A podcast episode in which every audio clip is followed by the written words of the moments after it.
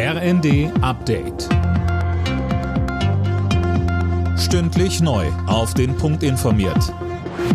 Ich bin Daniel Stuckenberg. Guten Tag.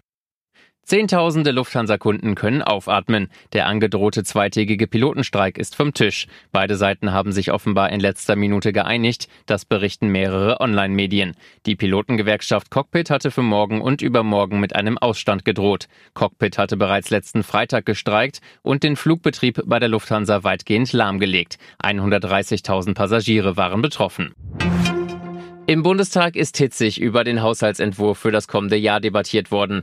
Tom Husse, die Opposition hat kein gutes Haar an den Plänen der Ampelregierung gelassen. Ja, richtig. Der CDU-Politiker Mittelberg warnte vor steigenden Zinsbelastungen des Bundes. Ein düsteres Szenario zeichnet die AfD. Sie sieht schon einen Nachtragshaushalt auf uns zukommen.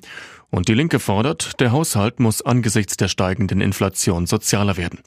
Der Entwurf der Bundesregierung sieht für das kommende Jahr Ausgaben in Höhe von rund 445 Milliarden Euro vor. Die Schuldenbremse soll wieder eingehalten werden.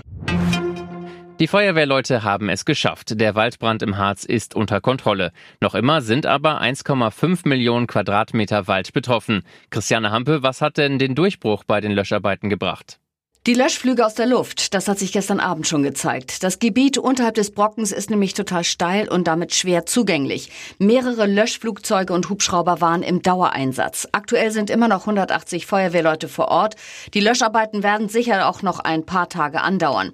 Schön wäre natürlich so ein richtig satter Landregen, aber der ist bislang nicht in Sicht.